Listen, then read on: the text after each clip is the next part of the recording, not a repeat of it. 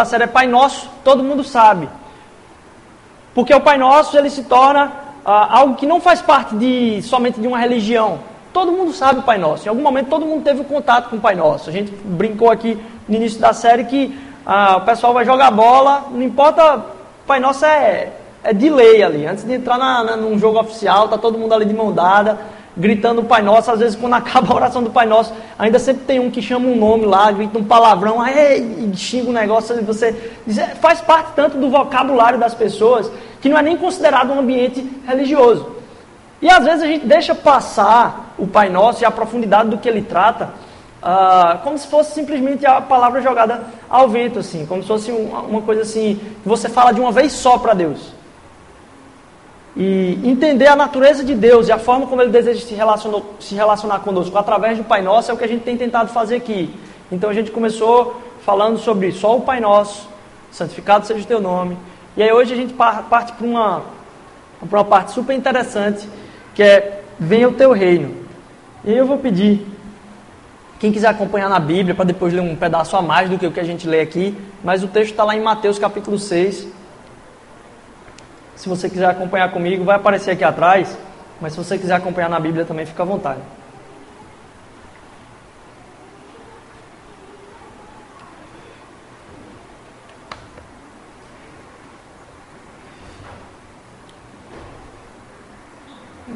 Mateus capítulo 6. A gente pegou um pouquinho antes do início mesmo da, do Pai Nosso. Então acho que está lá no versículo 6 ou o versículo 9. Eu vou acompanhar aqui da, da tela aqui, tá certo? Mas tu, quando orares, entra no teu aposento e fechando a tua porta, ora teu pai que está em secreto. E teu pai que vem em secreto te recompensará publicamente. E orando, não useis de vãs repetições, como os gentios, que pensam que por muito falarem serão ouvidos. Não vos assemelheis, pois, a eles, porque vosso Pai sabe o que vos é necessário, antes de vos, vos vós lhe pedirdes. Portanto, vós orareis assim: Pai nosso que está nos céus, santificado seja o teu nome. Venha o teu reino, isso é o que a gente vai tratar hoje. Seja feita a tua vontade, assim na terra como no céu. Pão nosso de cada dia nos dai hoje, e perdoa-nos nas nossas dívidas, assim como nós perdoamos aos nossos devedores. Não nos conduzas à tentação, mas livre-nos do mal, porque teu reino, o poder e a glória para sempre. Amém. Mateus 6, de 6 a 13. E eu vou pedir que você abra, não, esse texto agora que eu vou ler não está aqui, mas eu queria que você lesse, lesse comigo também um texto que está em Lucas 6. A gente foi para Mateus 6, a gente vai para Lucas 6. E aí, se você quiser acompanhar, se você está sem Bíblia, não, sem, sem, sem problema, tá? Você só tenta acompanhar aqui o que eu tô, o que eu tô lendo. Lucas 6, de 20 a 23. Lucas, capítulo 6, versículos de 20 a 23. Olhando para os seus discípulos, ele disse: Bem-aventurados vocês, os pobres, pois a vocês pertence o reino de Deus. Bem-aventurados vocês que agora têm fome, pois serão satisfeitos. Bem-aventurados vocês que agora choram, pois haverão de rir. Bem-aventurados serão vocês quando os odiarem, expulsarem e insultarem, e eliminarem o nome de vocês como sendo mal, por causa do Filho do Homem. Regozijem-se nesse dia e saltem de alegria, porque grande é a sua recompensa no céu pois assim os, os antepassados deles trataram os profetas. E esse é um texto de Lucas, a oração do Pai Nosso. Uh, Mateus coloca ela situada como sendo nas bem-aventuranças, bem-aventuranças, no Sermão do Monte. O Sermão do Monte, em Mateus, ele vai do capítulo 5 até o capítulo 8. E aí tá, a gente está lá no capítulo 6, no meio daquele trecho todinho, que a gente chama de Sermão da Montanha, após as bem-aventuranças, falando do Pai Nosso. O Pai Nosso é parte disso. Lucas trata como se fosse ah, num outro momento, como se eh, assim, Mateus resume, a maior parte dos comentaristas acha que Mateus fez um resumo de todos os ensinos de Jesus no trecho que vai de Mateus de 5 a 8. Mateus fez um resumo gigante, o livro de Mateus está tratando dessa forma. Já o livro de, de Lucas está pegando numa sequência histórica mesmo. Talvez o que Mateus tentou tratar ali foi tudo que Jesus falou em momentos diferentes. E ele só juntou num lugar só. Ele não diz em seguida, muitas vezes. A palavra em seguida diz, olha, ele estava fazendo isso, em seguida ele fez isso. Mateus não trata dessa forma. E aí, aqui, uh, Lucas, ele vai tratar como se fosse, a gente estava vendo aqui, ó, bem-aventurados vocês. Ele está tratando as bem-aventuranças em um outro contexto também. Jesus falando algo parecido com o que está em Mateus 5. A gente vai ver um pouquinho a respeito disso também. Mas a gente falou, primeiro, é, é uma coisa que todo mundo sabe, o Pai Nosso todo mundo sabe, faz parte da vida de todo mundo. Ah, e é tanto que Jesus diz: ó, não orem como os hipócritas e não orem como os gentios. Ou seja, todo mundo ora, os religiosos, os hipócritas e os gentios. Todas as pessoas conversam com alguma coisa quando elas estão sozinhas. Tratar de oração é algo então que mexe com todo mundo, é o que a gente tem visto aqui. E a gente viu semana passada a importância e o significado de santificar o nome de Deus. O que é que isso representa? E só para lembrar vocês também, todas as nossas palavras aqui elas estão online. Então, se você quiser dar uma revisada em alguma das outras coisas, ou perdeu alguma, quiser acompanhar lá, está lá também no SoundCloud e em qualquer aplicativo de podcast que você tenha no celular também. Se você tem algum aplicativo de podcast que não tem, avisa para a gente. Para a gente é importante que você possa estar tá tendo essa oportunidade de ouvir no podcast, ouvir lá no carro, uh, de, em algum momento que você perdeu, não pôde estar tá aqui presente. Uh, mas aí hoje a gente vai tratar sobre venha o teu reino. Por que venha o teu reino? É interessante que no primeiro, no segundo domingo aqui, a gente falou que a forma como a gente deve entrar na presença de Deus, e é interessante por que, Deus não começa, ou Jesus não começa a conversa dizendo assim, meu Senhor, meu rei. Não, ele começa dizendo Pai. E é uma palavra que é a forma como as crianças chamam o Pai meio que sem saber o que falar ainda. A forma, alguém estava trazendo no PG essa semana, que é como se fosse o balbuciar da palavra papai. A forma como Jesus usa a palavra Pai Nosso não é Pai Nosso como a gente está falando aqui agora. Não. Os judeus achavam isso absurdo, porque a palavra utilizada lá é uma palavra diferente, que não está no, no, Velho Testamento. É como se Jesus estivesse trazendo a, o significado de, não é simplesmente dizer o pai de a paternidade de quem eu sou herdeiro, não é num relacionamento de uma criança com um pai amoroso. Por que, que ele não escolheu o meu rei? Por que, que ele não escolheu o meu senhor, já que Deus é senhor e rei? Mas agora ele vem dizer: venha sobre nós o teu reino. E para a gente é difícil entender isso. Por quê? A gente não tem rei. Entender a noção do que se representa um reinado é muito difícil para o século atual, principalmente a gente que é, não viveu sob um rei e assistindo um seriado é, que, que, talvez alguns de vocês conheçam, que tem sobre o reinado da Inglaterra. É, é impressionante como a coroa tem uma importância absurda para o povo. O que ela representa, o que a família representa, como se portar, é, os costumes, o quanto isso é, é, é importante.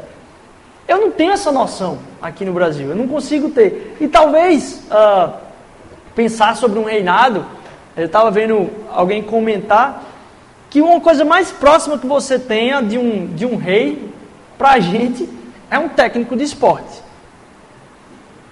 Porque se você parar para pensar, o time está ali funcionando e teoricamente, tá? Teoricamente, o time não escolhe o treinador.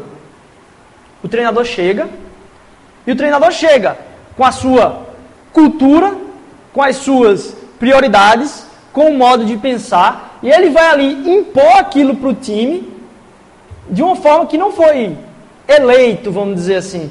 Se chegou aquilo e se implantou aquele tipo de cultura. E talvez a forma da gente imaginar um certo tipo de reinado é como se fosse alguém que não só tem linhas demarcatórias, não tem só fronteira num reinado e alguém está responsável por aquelas fronteiras, mas alguém está responsável por um povo. E o treinador é alguém que é responsável por um povo. E eu queria falar hoje sobre esse venha o teu reino em três características. E quando eu falo três características, não é que tem só essas não. E quando eu coloco três características, fica às vezes mais fácil a gente lembrar é, se a gente dividir assim dessa forma. Então eu queria lembrar para vocês de três características. Que o reino ele é parcial, ele é relacional e ele é eterno. O reino ele é parcial, ele é relacional e ele é eterno. É interessante a gente olhar para esse, esse, esse reino e entender que ele é um reino um pouco diferente. Hoje ele é parcial, ele não acontece totalmente. A gente vai conseguir enxergar partes desse reino em alguns lugares, mas não na sua plenitude. E como a gente entender o sentido do técnico aí, a gente passou por um reinado, uma transição de reinado recentemente. E é muito impressionante como mudam as coisas. Se você pegar a seleção de Dunga e se você pegar a seleção de Tite. Perceba como as pessoas se relacionam, até mesmo enquanto espectadores. Mas tirando a parte dos espectadores, como as pessoas dão um gás em campo. Como as pessoas que estão jogando ali, elas agora entenderam que o esquema é outro, mas a cultura é outra, as prioridades são outras, a forma de pensar muda. Então aquela pessoa que é responsável pela cultura, aquela pessoa que, vamos dizer assim, comanda,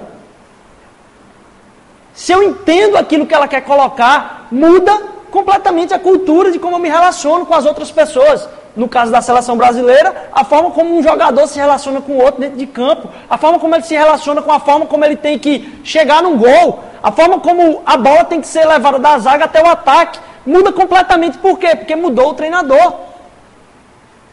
E eu estava dando uma olhada em vários canais, as entrevistas que se teve a respeito dessa mudança, e é sumidade assim. Como isso é perceptível? Entrevista dos próprios jogadores. Então o reino acaba sendo talvez para a gente aqui uma administração que você tem como ter todo o poder sobre ela. Entender então o reinado de Deus como um reinado hoje parcial é importante. Porque a gente não vai conseguir ver tudo que a gente desejaria ver no reino. Num reino perfeito. Porque percebam que um reino, ele é um lugar onde você ou deseja ir, ou onde você deseja deixar. Se eu usasse essa parede aqui e fazer um exercício de imaginação aí, imagine qualquer círculo nessa parede aqui como sendo uma demarcação territorial. A forma e a cultura como um reino se estabelece, como ele vivencia, ele causa ou repulsa, ou as pessoas estão querendo sair dele, ou as pessoas estão querendo entrar nele. A gente vai falar um pouquinho mais disso lá na frente. O reino de Deus, então, ele é a autoridade de Deus sobre tudo. Quais são suas prioridades? Quais são os seus propósitos? Estou falando dos propósitos de Deus. A direção, a ordem, as diretrizes. Que a Bíblia vem trazer para a gente é que se a gente começar a pensar quem é o rei da nossa vida, e como funciona o reino de Deus, eu, e aí imaginando aí o círculo que você fez aqui, eu entrar nesse reino, é a forma com que Deus vai fazer a minha vida florescer. Tudo na minha vida florescer. Não é tudo na minha vida que eu quero acontecer. É tudo na minha vida que eu preciso para estar pleno e em paz acontecer. Eu entrar nesse reino, eu entrar nesse círculo onde a autoridade de Deus ela é pertinente, onde os propósitos dele e as prioridades dele se colocam em choque com as minhas prioridades, começam a mexer com a forma que o meu coração se torna ansioso ou não. E como a ansiedade tem acabado com a nossa geração. A ansiedade tem acabado com os relacionamentos da nossa geração. A gente não consegue mais levantar e conversar tanto um com o outro. Porque a gente, nossa cabeça não para quieta. Estava realizando um casamento ontem lá em Garanhuns, cheguei direto. É, e eu tinha feito, eu fiz uma coisa que eu nunca tinha feito ao celebrar o casamento. Que é não tinha um momento no, na ordem do culto, lá na ordem da, da cerimônia, mas tinha uma música a mais, que estava em desencontro com do, do, cerimonial, com o que os noivos pensavam e do que era a ordem das pregações. Tinham duas pessoas que iam fazer o casamento. E aí me veio e disse, poxa, às vezes a gente passa tanto pelo programa das coisas, assim, o casamento tem isso, isso, isso, isso, e finaliza aqui a cerimônia, depois é o que? Os docinhos, e aí o povo já entra nos docinhos, sabendo em que mesa eu vou sentar, já corre todo mundo para a mesa, já joga tudo quanto é bolsa, um em, cada canto do, do lugar para reservar para todo mundo, ninguém senta aqui. Então até mesmo no casamento, para que é um lugar para você aproveitar, você está preocupado com qual é o próximo passo, o que é que vai acontecer. E aí o pior, né? Que horas vão liberar a mesa dos docinhos, e aí o pessoal estava comentando isso. Rapaz, o pior pecado que tem é deixar prato em mesa de docinho. Porque se quando não deixa prato, tem gente que é horrível, bota a camisa para fora assim, enche a camisa com negócio de rapaz. Não dá nem para contar com a civilidade no momento que era para todo mundo. E o pessoal já perdeu a vergonha totalmente. Então o pessoal está sentado, mas fica sentado e eu vejo. Eu não tenho tanto problema com doce assim. Eu não sou tão louco por doce assim. Eu gosto muito de comer besteira. Tu quem me conhece aqui sabe, é um processo que Deus tem que fazer restauração na minha vida. Eu gosto muito de comida besteira assim. É, e tenho cada vez mais pensado e tentado melhorar com isso. E alguns irmãos têm até insistido assim, dizendo, Rodrigo, é, é bronca. Mas é impressionante como o pessoal senta na cerimônia e já fica com o olho no canto assim, que hora vai liberar o docinho, que hora vai liberar o docinho, que hora vai liberar o docinho. Quando você vê, tá todo mundo levantando e correndo para o negócio, cara. É impressionante, é uma ansiedade que não para. E aí ontem, nesse, nesse momento lá da cerimônia, eu disse, vocês vão ficar se olhando aí. Se olhem. Gastem esse tempo curtindo esse momento. Nessa, nessa hora aqui não é parte do programa. Vocês vão parar e se olhar. Passa um tempo se olhando aí e pode tocar a música que vocês tinham separado, porque não tinha como encaixar a música na cerimônia. Olhar o olho deles dois assim. Para mim foi a, a maior parte da pregação.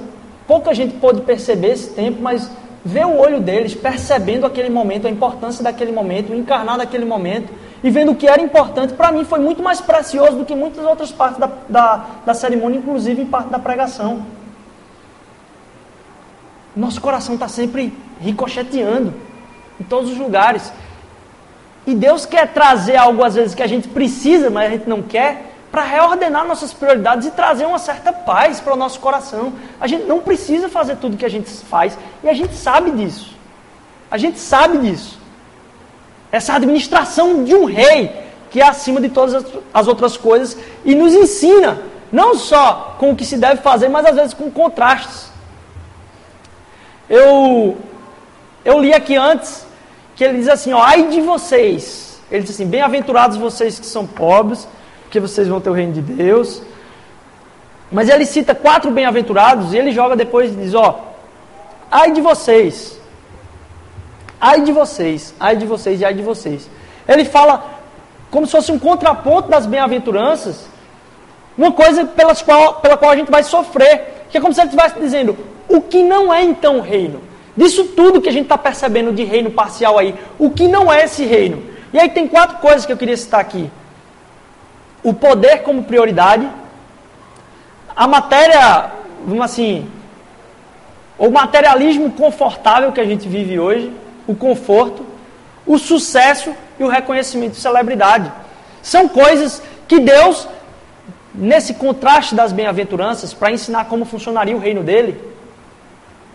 Porque as bem-aventuranças nada mais é do que dizendo, ó, num reino onde Deus está realmente completamente pleno, acontece desse jeito. E aí ele coloca em Lucas: ai de vocês se vocês perseguirem essas coisas. Ai de vocês se vocês perseguirem essas coisas. E o poder como prioridade. Porque o dinheiro nada mais é do que um caminho para o poder. O dinheiro não tem nada em, quantidade de dinheiro. Quantidade de dinheiro não significa nada. A prova disso é que está atrelada à inflação. O dinheiro, o significado do dinheiro é o que você pode fazer com ele. A gente viveu aqui um tempo onde se chegou a ter nota de mais de mil na mão. E você andava com milhares no bolso, se você fosse pensar assim, milhares de notas. Mas você não podia fazer quase nada com aquilo. Então o dinheiro está muito atrelado com o poder. Então, se aquilo que tem como prioridade do seu reino, o reino onde você entra, ou o lugar onde você entende como sendo a, a, o lugar onde a administração da sua vida vai estar completa, é um lugar onde você tem poder, Jesus está falando, ai de você, se isso é prioridade.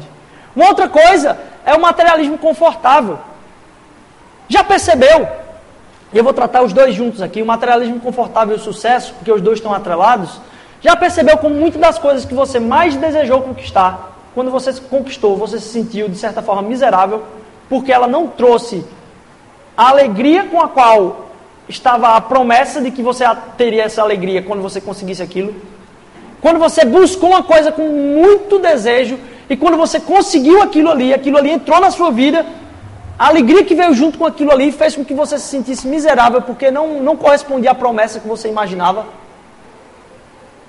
Então, quando Deus vem reordenar essas prioridades na nossa vida, Não é para tirar as coisas da gente, não. É para dar tudo aquilo que a gente precisa para ser pleno. E por último, a celebridade e o sucesso. Ou a celebridade e a fama. Nossa, como isso tem destruído? Como isso tem destruído nossos jovens, nossos adolescentes? Porque tudo hoje é fama e celebridade. Me desculpa se eu vou ofender alguém aqui, mas eu vi uma brincadeira que eu achei fantástica. É, por favor, não se ofenda. Ah, apareceu no Facebook, sempre aparecem as brincadeiras, né? É da, da semana passada, das duas semanas passadas, é aquela nove verdades e uma mentira a respeito de tal coisa. E aí tem um jornal que é brincalhão, que eu de vez em quando dou uma olhada, que acho sensacional algumas tiradas deles, que é o Sensacionalista. E aí o Sensacionalista sempre traz reportagens mentirosas, né? Uma reportagem que é completamente só uma brincadeira com a verdade. E aí tinha dizendo assim, quer aparecer é a maior verdade entre as nove verdades e uma mentira. A nossa sede de se expor e como eu e você a gente coloca alguns posts para simplesmente para mostrar para os outros o que a gente pensa. Como se a gente quisesse do outro lado um aplauso por quem nós somos. O quem nós somos, a gente não precisa do aplauso de ninguém. Porque aquilo que mais a gente precisava de aplauso, que é a presença de Deus nos aceitando, a gente já tem. Então eu vou buscar com que outras pessoas se sintam confortáveis na minha presença. E não tentar me sentir confortável com os aplausos do outro. A gente começa a ser tão carente por ser conhecido ou alguém bater palma, porque ninguém ficava batendo palma para ninguém tão, tão rápido. Mas uma curtida hoje é um bater de palma. E a gente está recebendo. Quem na infância já recebia uh, uh, muito bater de palma, a não ser por uma coisa que você fazia e seu pai dizia, nossa, parabéns. Mas depois que você cresce, não fica na faculdade ninguém batendo palma para você o tempo todo, não fica ninguém. Não fica, não, não, não acontece. Não sei quando você vai dar uma palestra. Mas hoje a gente está tão carente das curtidas, de quem está seguindo, de. Nossa, como isso corrói a gente. Já percebeu quanto tempo você para pensando nisso? Em como você é aceito, no que as pessoas acham de você. Deus quer livrar a gente disso. Que gente, eu e você, a gente sabe que a gente não precisa, mas a gente sente falta. Deus quer transformar o nosso coração para entrar num reinado onde essas coisas não são o que regulam nossa plenitude, mas são as vontades de Deus que regulam nossa plenitude.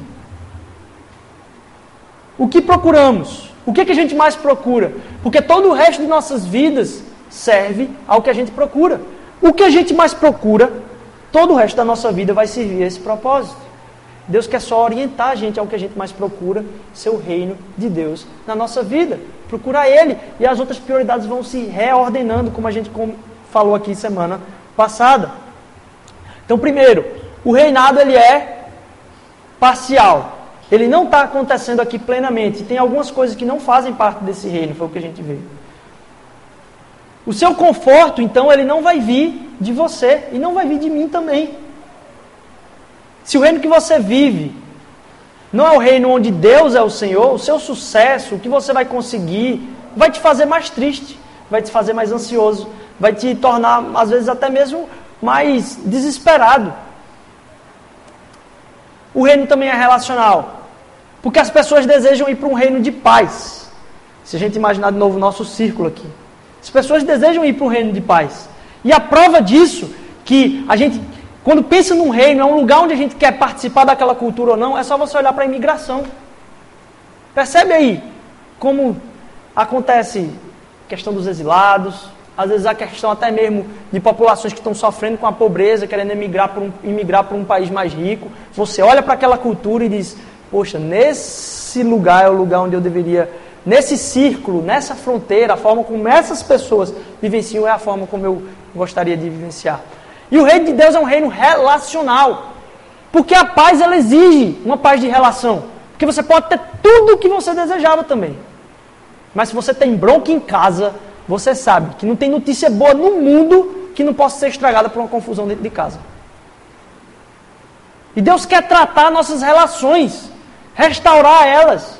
Ele quer fazer o céu na terra, e a gente vai experimentar um pouquinho mais disso no próximo domingo, quando a gente vai tratar desse tema, mas a essência do, do reino de Deus ela está nos relacionamentos. Um culto legal, um evento legal, uma música legal, uma adoração legal, um louvor legal, pode fazer com que você volte aqui. Pode ajudar sua felicidade momentânea. Mas pode estar contribuindo para uma mente egoísta, de querer absorver o que essas pessoas que estão aqui podem te dar. Não é a, felicidade momentânea, ela não é padrão, não é um, um, um termômetro para a gente entender o que é realmente é, é, prioridade para as nossas vidas. Porque ela pode estar contribuindo aquilo que eu gosto para um consumismo cada vez maior. E às vezes a gente pode mudar alguma coisa aqui e as pessoas veem, muitas vezes em cultura de igreja isso acontece. Quando tem uma cultura muito antiga, onde a pessoa se sente confortável, alguém deseja mudar, sei lá, o tom de uma música, a iluminação, o jeito que se toca, a pessoa se sente fora de casa porque é, se tornou um drogadicto daquilo que estavam fornecendo para ela e não daquilo que ela estava realmente cantando, daquilo que ela estava professando, daquilo que ela estava ouvindo. Se torna dependente de um consumo. Então não é simplesmente isso que a gente está experimentando aqui, apesar do ensino ser fantástico. Mas se aprofundar no relacionamento com Deus e uns com os outros, transforma como eu encaro a vida. Porque são relacionamentos que transformam. Transformam não só como eu encaro a vida, mas a própria vida. Cada vez que, independentemente da situação, você começa a transformar ambientes em que você participa. Porque Deus quer fazer não só com que o seu ambiente seja propício para a sua felicidade, mas Ele quer fazer com que o ambiente no qual você está presente seja um ambiente transformado por você. Nós somos transformadores de ambientes. Que Jesus veio falando, e a gente falou isso numa série aqui, quando Jesus chegou, o anúncio dele para as pessoas era um negócio meio estranho, era o reino de Deus chegou. O reino de Deus chegou. Está passeando entre vós. Quem é que estava passeando entre vós? Jesus. Então quando eu vou para o meu trabalho, eu preciso entender que ali é um reino de paz. Por quê? Porque alguém, cidadão do reino de paz, está ali para implantar o quê? A cultura de paz. Alguém que é cidadão de um reino de amor, está ali para nos relacionamentos semear o quê? Discórdia ou semear restauração de relacionamento?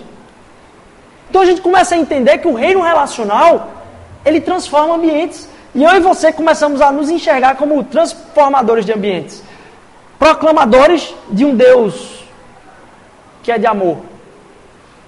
Vocês percebem como no trabalho, vou falar aqui principalmente trabalho. No trabalho, quem tá, já, já trabalha aí, como os problemas também sempre são relacionais. Os problemas sempre são relacionais. Ou teu chefe te cobra demais e a equipe acaba se escorando em você. Ou cobra pouco de você, o seu chefe cobra pouco. E você acaba sem enxergar o propósito do que você faz ali, você não sabe o que fazer, você fica meio perdido e acha que não está fazendo nada. Isso começa a te consumir, porque você diz, poxa, eu queria estar tá fazendo alguma coisa, não sei o que fazer, estou me achando pouco produtivo. Ou então você que é o chefe e tem um péssimo relacionamento com todo mundo, com desgastes anteriores que proporcionam uma forma que você não consegue uh, uh, pensar a respeito de como se relacionar melhor, porque você foi muito incisivo em, em outros momentos. Ou então você tem medo de enfrentar os seus funcionários se você é chefe os funcionários sob a sua liderança e por isso questiona os próprios sonhos seus para aquilo que você é líder, exemplo, você é responsável por alguma área da empresa ou até mesmo responsável por alguma área na sua faculdade. E você questiona como você queria implantar a cultura que você deseja ali, porque você não tem coragem para chegar perto e conversar aquilo que você desejaria implantar ali, que a pessoa mudasse. Então, os problemas, aquilo que nos angustia, também é relacional. E por isso que esse reino de Deus é um reino relacional e nos torna transformadores de ambientes. Deus vem nos ensinar a fazer tudo com amor, pensando no outro. Isso vai me libertar, vai me dar ousadia e coragem. Porque a aceitação que eu preciso ter eu já tenho em Jesus Cristo. Então aqui eu estou resolvido. Pensar em como resolver nossa vida em Cristo é o que vai libertar a gente para viver todos os outros relacionamentos sem esperar tanto porque a maior carga de amor que eu posso receber vem de um Deus que me ama, como a gente cantou aqui. E por último, ele é eterno. A gente falou que ele era parcial hoje, mas ele é eterno também. E a gente falou como o reino de Deus não é, mas a gente vai falar como ele deveria ser. Porque o seu coração entende como esse reino funciona. Tem gente que é interessante, inclusive nessa questão de migração. Porque a gente já comentou em alguma palavra aqui também, que tem gente que vai ver a cultura de fora e volta dizendo, nossa, como o pessoal é educado, como o pessoal é trata a gente fantasticamente, como no ônibus você sobe e diz boa tarde, muito obrigado, de nada, tal. Aí volta para cá, entra no ônibus, passa com a cara direta aqui também, xinga todo mundo, não dá boa tarde, boa noite pro garçom, para quem seja que esteja servindo.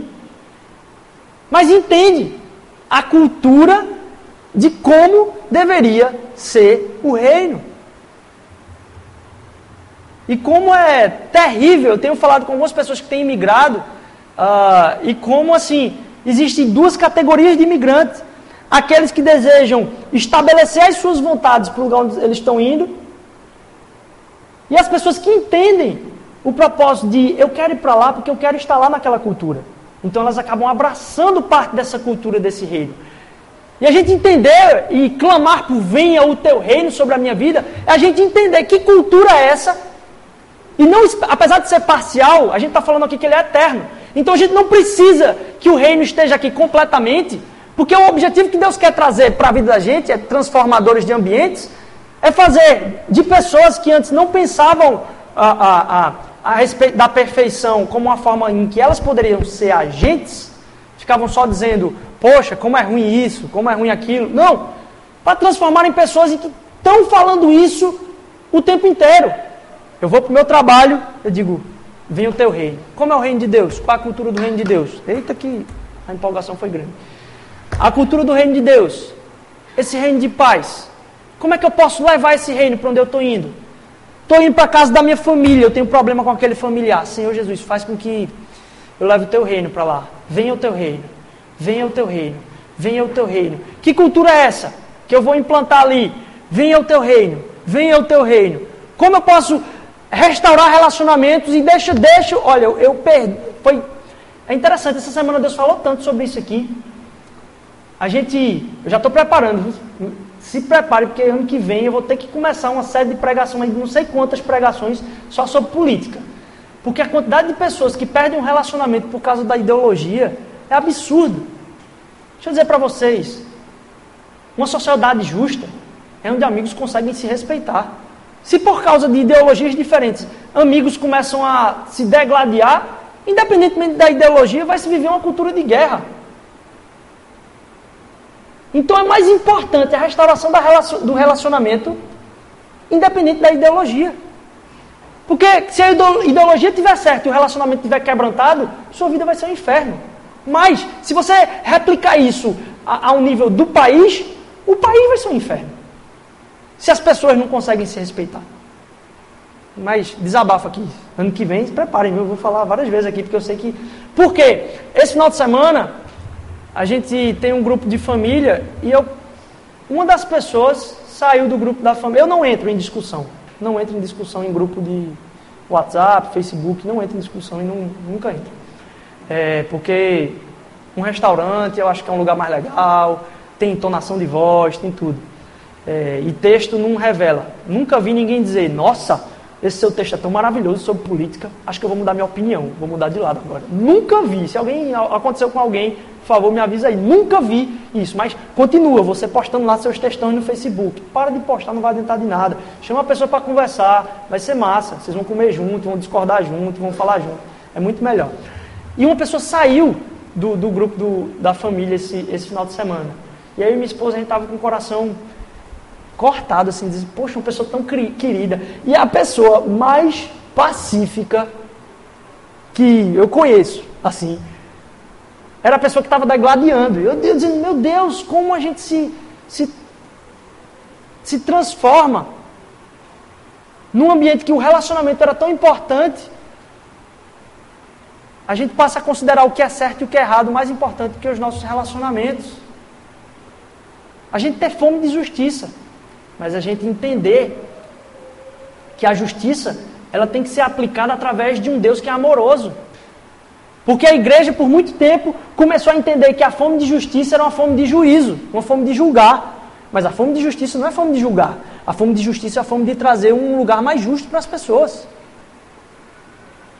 Então a gente atuar como transformadores de ambientes, trazendo esse reino que é eterno para o hoje, num tempo que é parcial, esse reino, as pessoas precisam olhar para a igreja e quando elas enxergarem a igreja, elas não enxergarem pessoas religiosas. Porque eu, imagino Deus lá em cima projetando. Eu vou criar um negócio aqui chamado igreja. E quando as pessoas olharem para essa igreja, eu quero que elas enxerguem as pessoas mais religiosas e mais chatas que elas puderem imaginar.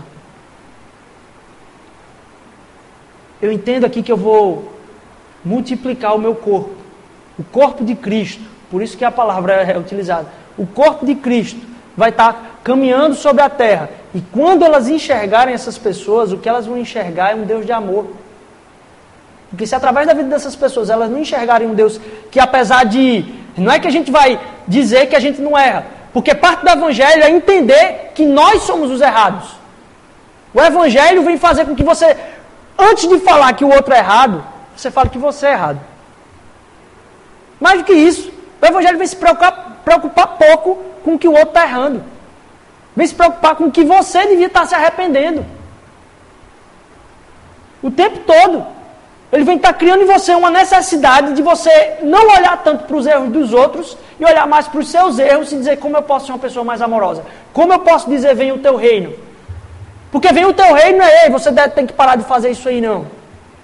É você chegar na pessoa e dizer, ó, oh, eu queria te mostrar um caminho diferente. Eu queria te amar de um jeito diferente. Eu queria conversar com você de um jeito diferente. A gente poder trazer essa coisa que é eterna aqui. Então, o povo enxergar as pessoas que proclamam esse Deus, as pessoas que dizem que, enxerga, que caminham com Jesus Cristo, enxergar através da vida delas o Deus de amor. E você vai perder no reino. Sempre. Não tem como perder no reino. Porque se você tem sucesso, a gente lê um trecho que diz: ó, você vai, bem-aventurados aqueles que choram. Você chorar com os que choram, se você tem uma vida de sucesso, vai fazer com que você enxergue, comece a enxergar o seu tempo e dizer: puxa vida, eu tô, tava tão feliz pensando no meu sucesso aqui. Eu tenho que gastar tempo com pessoas que estão sofrendo. Aquilo ali é transferido, não tem como. Não tem como. Então é abraçar de certa forma um, um caminho de não enxergar o sucesso como tudo na vida mas enxergar um caminho de perdas que vão te trazer uma alegria muito mais profunda do que o teu próprio sucesso. Gastar tempo com os que choram. Seu coração vai começar a chorar um pouco mais também. No reino deste mundo, você não tem tempo para essas pessoas. Essas pessoas vão te lascar. Vão acabar com a, a chance que você tem de ter uma vida mais tranquila. Mas no reino de Deus, você vai sair mais pleno por estar próximo dessas pessoas. Você já passou por isso. Você já deu ouvido a alguém. E alguém já falou para você, talvez, obrigado por tudo que você me falou hoje. E você não falou quase nada. Você só ouviu ali. E você se sentiu, disse, nossa, isso é que é importante. Você, você começa a enxergar diz, poxa, o reino, o reino, esse círculo imaginário que a gente fez aqui, deveria ser composto dessas coisas. Principalmente dessas coisas. Você não pode uh, uh, dar tudo quanto é saúde para essas pessoas. Não tem como. Mas você tem como compartilhar um pouquinho da sua com elas. Não é um masoquismo de querer a pobreza. Porque é interessante como no paralelo de Mateus ele fala pobreza de espírito. É se sentir pobre de espírito. Porque quem são os religiosos a quem Deus, a quem Jesus acusou? São aqueles que têm um orgulho completo. Os religiosos são aqueles que não têm pobreza de espírito.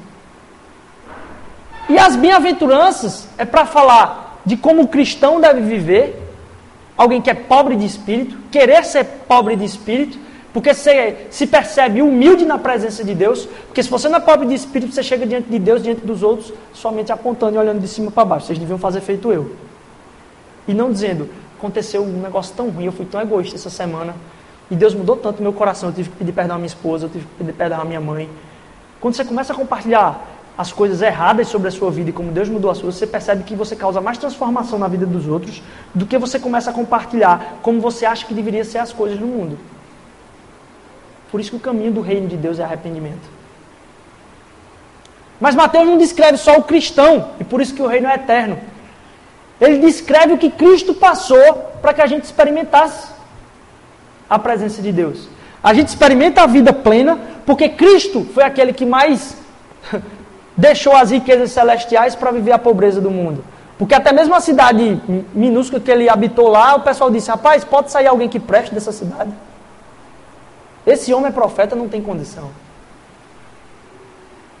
Então, eu não vou nem entrar tanto, porque talvez isso fosse uma outra, uma outra pregação, mas Jesus Cristo é aquele que experimentou as bem-aventuranças. Foi aquele que chorou e que, apesar de não ser consolado, porque foi abandonado por todos que o cercavam, eu e você podemos ter o consolo em Deus, porque ele sofreu aquela parte ruim das bem-aventuranças. Então, porque ele foi aquele que chorou, e você ganhamos o consolo. Então Cristo vivenciou cada uma dessas, dessas etapas.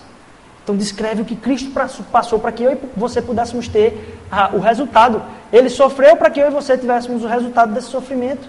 E agora a gente pudesse compartilhar um pouco da nossa vida, experimentar um pouco do que Cristo passou, para que a gente pudesse abençoar a vida de outras pessoas também. Você é aceito porque ele passou pela rejeição. Porque lá na cruz a gente já falou que ele disse: Pai, tu me abandonaste e a gente é aceito por Deus. O reino existe.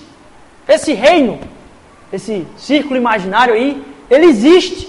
Ele é real, ele é eterno. O portal desse reino é Jesus. Que é interessante na antiguidade como os reinos tinham as muralhas. O reino de Deus é sem fronteira, mas o portal é Jesus.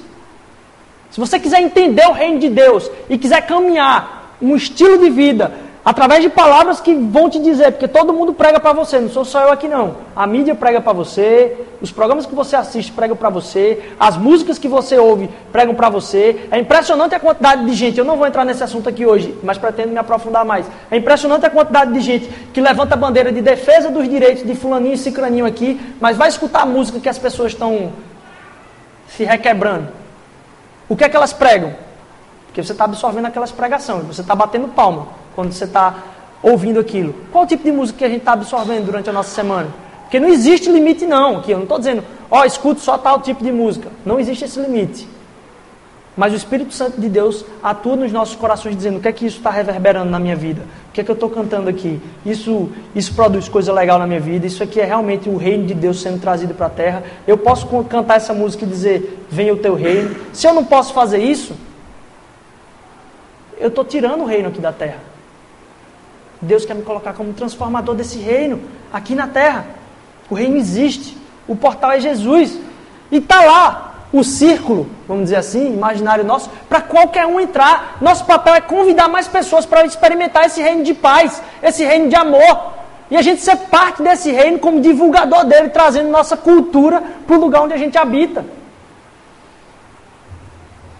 Deixar o reino existir, proclamar ele como eterno mas fazer também, eu não vou tocar muito nesse ponto também hoje, porque são cenas do próximo capítulo, é deixar ele reinar em mim. Ele tornar esse reino completo na minha vida. Deixa o reino entrar profundamente. E eu queria ler um texto aqui de um livro bem controverso do C.S. Lewis, onde ele fala da departamentalização da religião.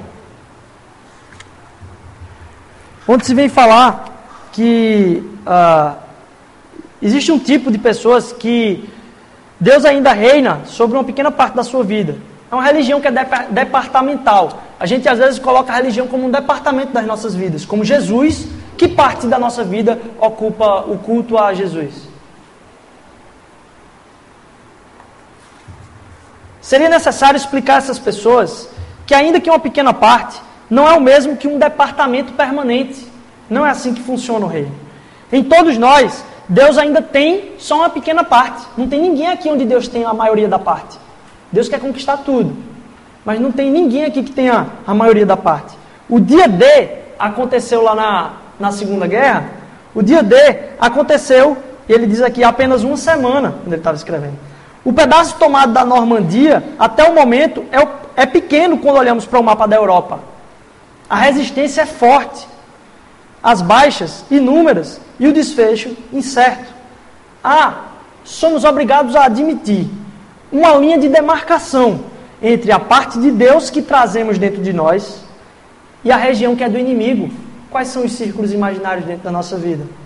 Cremos, porém, que se trata, e essa é a principal distinção, que se trata de uma linha de disputa e não de uma fronteira delimitada por meio de um acordo. Então dizer venha o teu reino é entender que dentro de nós existe uma disputa por esse reino. Onde uma linha que não é de uma demarcação de departamento, muito menos de uma fronteira conquistada por acordo, mas é proclamar que é tudo. E que há uma linha de disputa, uma trincheira nas nossas vidas. E a gente pode fazer parte de uma trincheira de amor no mundo. Não de uma, uma guerra com palavras de ódio, mas de um Deus que é justo, mas já aplicou justiça através da morte de Jesus Cristo. E agora, por mais que eu merecesse o juízo dele, eu posso ser aceito por Deus. Eu sou aceito não pelo que eu faço, mas pelo que Jesus fez. Por causa disso, eu não posso olhar para ninguém como não merecedor mais do que eu. É menos merecedor do que eu, porque eu sou o, o que menos merecia. Eu não consigo olhar ninguém de cima para baixo, eu consigo olhar todo mundo no mesmo nível. Isso me dá esperança. É interessante como Calvino, é, ele tinha uma oração que ele dizia assim, ó, antes de dormir, ele dizia: Eu deitei para dormir, ou desculpa, assim que ele acordava todo dia, ele dizia o seguinte: Eu deitei para dormir e hoje eu acordei vivo por tua graça. Me mantém na alegria plena de lembrar o meu levantar final. Me mantém na alegria plena de me lembrar do meu levantar final, que não é essa alegria que eu estou tendo hoje mas de uma alegria que eu vou acordar e me levantar num reino de justiça plena. Esse reino que a gente está proclamando aqui, que parece ser utopia, ele vai chegar. Deus só pede que a gente vive como se ele estivesse aqui hoje, por mais parcial que ele seja. Porque Cristo foi aquele que deitou, mas levantou e vive estar eternamente. E vai voltar para que a gente possa acordar nesse reino pleno de amor dele. Queria muito que a gente saísse essa semana cantando mesmo. Venha o teu reino, venha o teu reino, venha o teu reino, venha o teu reino, venha o teu reino. Não o meu reino, não as coisas que vão fazer com que eu tenha sucesso, não as coisas que vão fazer com que eu tenha conforto material, não as coisas que vão fazer com que eu tenha mais poder, mas venha o teu reino, venha um reino de paz, venha um reino de amor, venha um reino onde eu possa ser agente do teu reino e vem transformar essas fronteiras que estão dentro de mim de conquista do teu reino cada vez mais mais avançadas. Que a conquista do teu reino sobre a minha vida possa se tornar cada vez mais avançada. E que Deus possa abençoar a sua semana. Que você consiga enxergar o reino de Deus.